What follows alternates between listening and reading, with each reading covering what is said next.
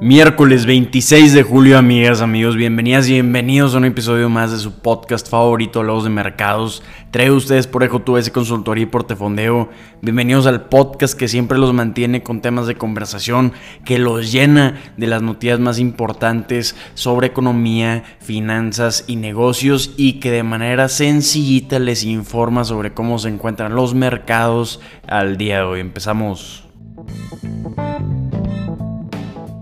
Empezamos hablando de cómo amanecieron los mercados el día de hoy, amanecimos con mercados flat antes de la apertura del mercado, mercados sin movimientos, pero con una tendencia medio con un tono rojo. Tenemos al Dow Jones cayendo 50 puntos o un 0.14% antes de la apertura, el S&P 500 cayendo un 0.07% y el Nasdaq cayendo un 0.23%.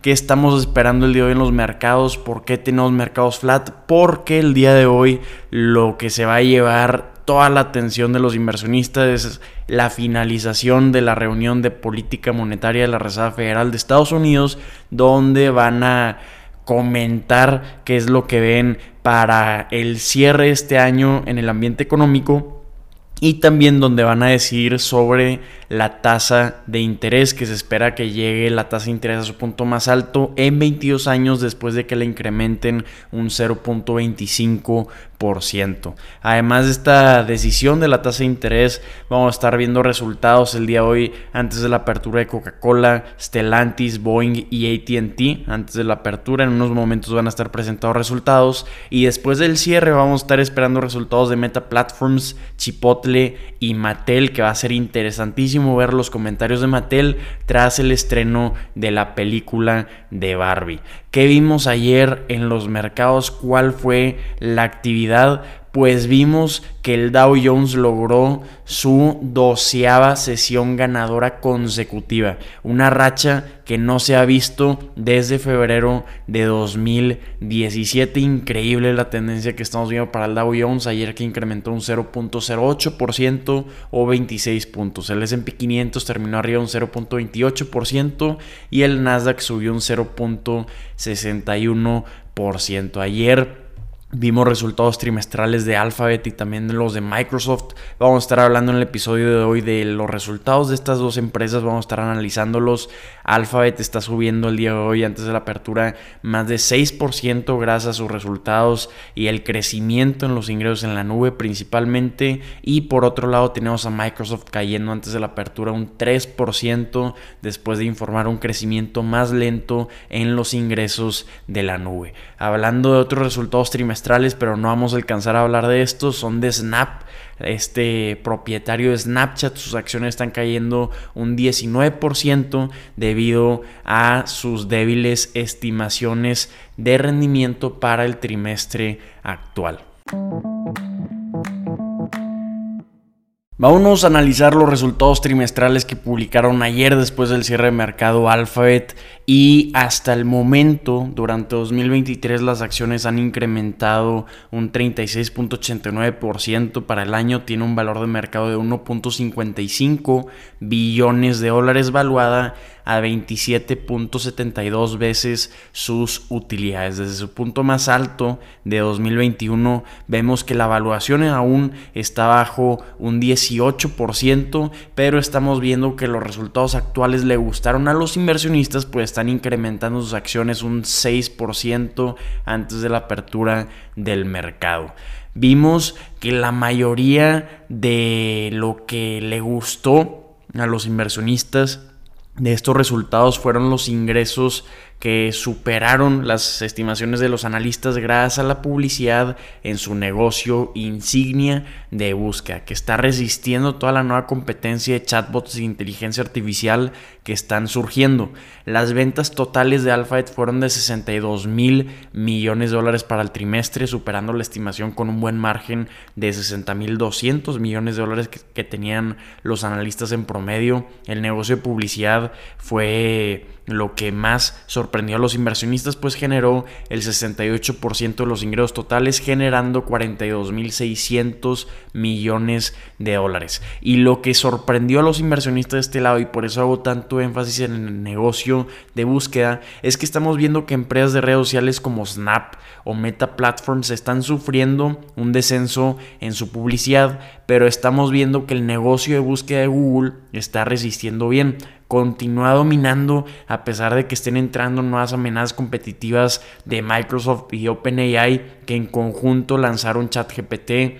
Sin embargo, estamos viendo que Google está lanzando Bard, que aunque no está muy extendido, pues se sigue defendiendo de estos chatbots de inteligencia artificial. Estamos viendo estos resultados, podríamos resumir que estamos viendo un crecimiento modesto de YouTube, pero la búsqueda, el motor de búsqueda de Google posiciona a la empresa en una posición sólida mientras se prepara para defender su dominio en el mercado de la publicidad digital. Google tiene la ventaja, todo lo que tiene que hacer en estos momentos es seguir aumentando los ingresos mientras ejecuta cuidadosamente sus planes que ya tiene elaborados para liderar a los anunciantes y consumidores hacia el futuro de inteligencia artificial sin tener imprevistos. Entonces este es como que el plan de Google protegerse, presentar resultados sólidos con el motor de búsqueda, pero seguir invirtiendo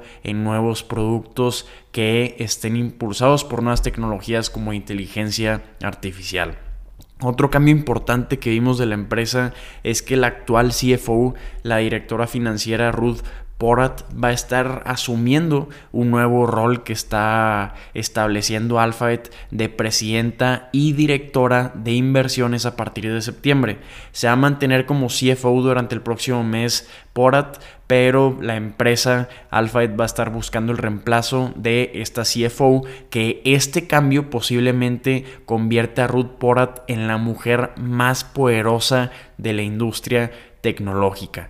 Vemos que para lo que quede el año pues van a mantener una cultura de disciplina de gastos como lo han hecho durante 2023. Se está ralentizando aún el ritmo de contrataciones, se están reasignando algunos equipos a proyectos de inteligencia artificial generativa y están todavía en campañas de reducción de gastos y de costos. Hablando de la utilidad que presentó Alphabet para este trimestre, presentó una utilidad de 18.370 millones de dólares, que son 1.44 dólares por acción, que supera también con un cómodo margen la estimación promedio de 1.32 dólares por acción de utilidad.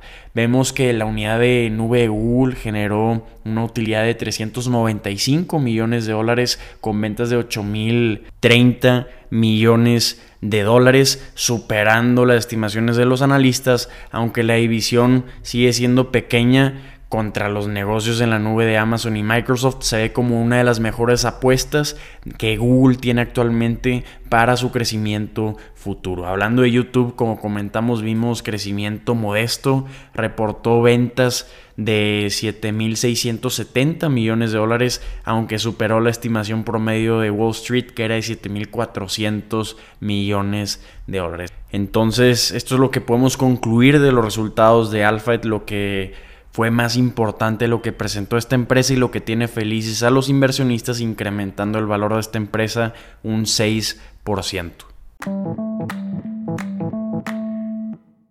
Vámonos ahora con los resultados trimestrales de Microsoft. Actualmente Microsoft tiene un valor de mercado de 2.61 billones de dólares valuada a 38 veces sus utilidades. La evaluación ha incrementado un 46.5% en 2023 y está pues básicamente en sus máximos históricos de esta empresa a diferencia de Google que está un 18% abajo de sus máximos históricos. ¿Qué vimos en estos resultados? Pues lo podemos resumir en que ven una menor estimación de ingresos de la que esperaban los analistas para el cierre del año. Lo que más le llamó la atención a los inversionistas fue el segmento de Azure, de la nube, que sus ingresos crecieron un 26% después de que han incrementado un 27% el trimestre pasado, aunque superando las estimaciones de 25% de los analistas.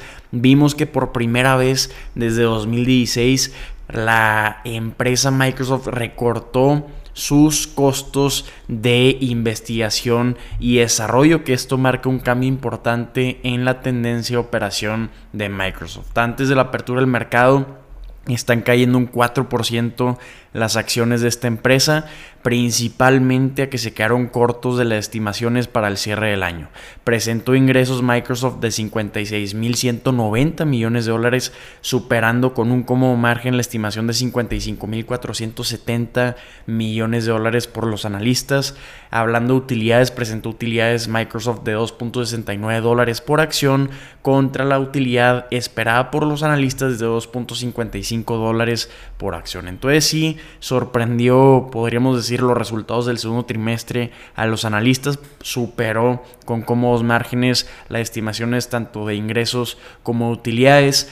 Pero lo que no le gustó a los inversionistas es que esperan que para el próximo trimestre la empresa tenga ingresos entre los 53.800 millones de dólares y 54.800 millones de dólares. Que esto implica un crecimiento de 8% en los ingresos y se queda corto a la estimación que tenían los analistas de la estimación de 54.940 millones de dólares. Vimos que donde más están viendo afectaciones es en el sistema operativo de Windows. Aquí es donde ven que van a estar generando ingresos entre los 12.500 millones de dólares y 12.900 millones de dólares, que esto es menor, mucho menor a lo que esperan los analistas de 13.220 millones de dólares para este segmento. Los ingresos de 56.190 millones de dólares para la empresa para este trimestre representan un incremento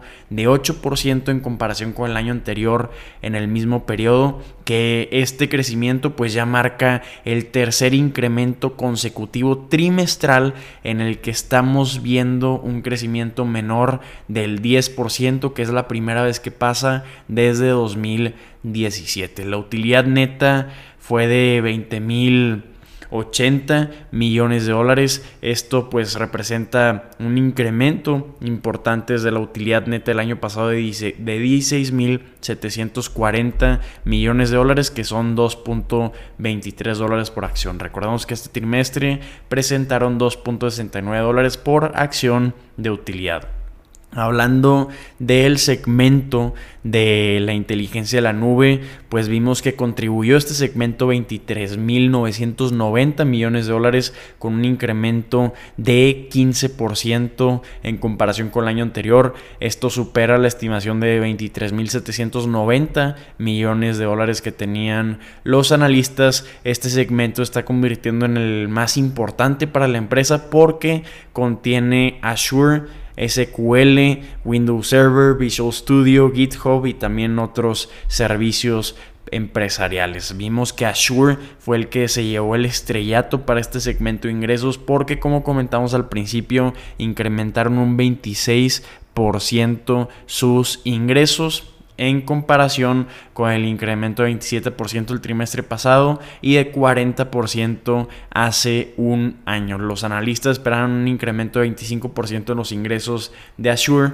que compite con lo que estamos viendo con Amazon Web Services y también con Google Cloud Platform. No vemos cuál es la cantidad en dólares de lo que presenta de lo que representa Azure de los ingresos, pero en la conferencia con los analistas de estos resultados vimos que el director ejecutivo Nadella de Microsoft dijo que el segmento de la nube sobrepasó los 110 mil millones de dólares en ingresos anuales, que es un incremento de 27% y que Azure representa más del 50% de estos ingresos por primera vez en la historia de esta empresa. Si comparamos el crecimiento del segmento de la nube de, Microsoft contra los de Google, que presentó también ayer, podemos ver que Google Cloud Platform incrementó sus ingresos un 28% y esto supera el incremento de 27% que vio Microsoft. Debido a las preocupaciones que hay para la economía actualmente,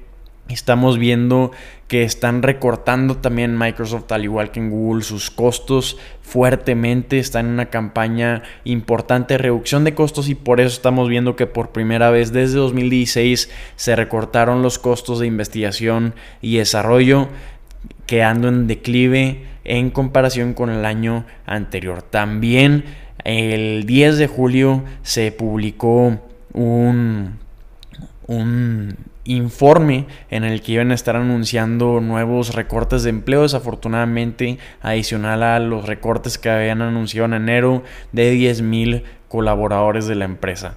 Hablando del segmento de productividad de Microsoft, vimos que este segmento que incluye pues el software de Office, LinkedIn y Dynamics entregó 18.290 millones de dólares de ingresos, que esto representa un incremento de 10% que también superó la estimación de los analistas de 18.060 millones de dólares. Hablando de dónde vimos desaceleraciones, vimos desaceleraciones en licencias de Windows para los fabricantes de dispositivos. Aquí cayeron los ingresos un 12%, aunque fue mejor de lo que esperaban los analistas. Estamos viendo que Gartner estima que las entregas de computadoras personales como MacBooks cayeron un 17% durante este trimestre. Y hablando de Microsoft, ¿qué fue lo que vimos? Pues vimos una caída de 4% año con año. Entonces no está tan mal si lo comparamos con lo que estamos viendo para Apple. Además, otros catalizadores importantes pues está completar la adquisición de Activision Blizzard por 69 mil millones de dólares. Ya estábamos platicando en este podcast de todos los problemas a los que está enfrentando con los reguladores, pero al parecer ya superó estos obstáculos y también tenemos pues el lanzamiento de los productos de productividad de Microsoft que está lanzado en conjunto con OpenAI y también con Meta Platforms en donde va a estar cobrando una suscripción de 30 dólares mensuales por usuario. Entonces interesantísimo esto que estamos viendo para el futuro de la empresa. Vamos a ver si logran convencer a los inversionistas. Amigas, amigos, estas son las noticias que tienen que saber el día de hoy. Espero que la información compartida les haya resultado de gran utilidad. Si así lo fue, los invito a calificar honestamente a este podcast en donde nos estén escuchando, a compartir este contenido en sus redes sociales. Nos ayudan muchísimo, como no tienen ni idea. Si tienen cualquier duda, comentario retroalimentación, mándenos un mensaje por redes sociales. Ahí estamos atentos. Espero que tengan un excelente día y ánimo. Mañana nos vemos. Música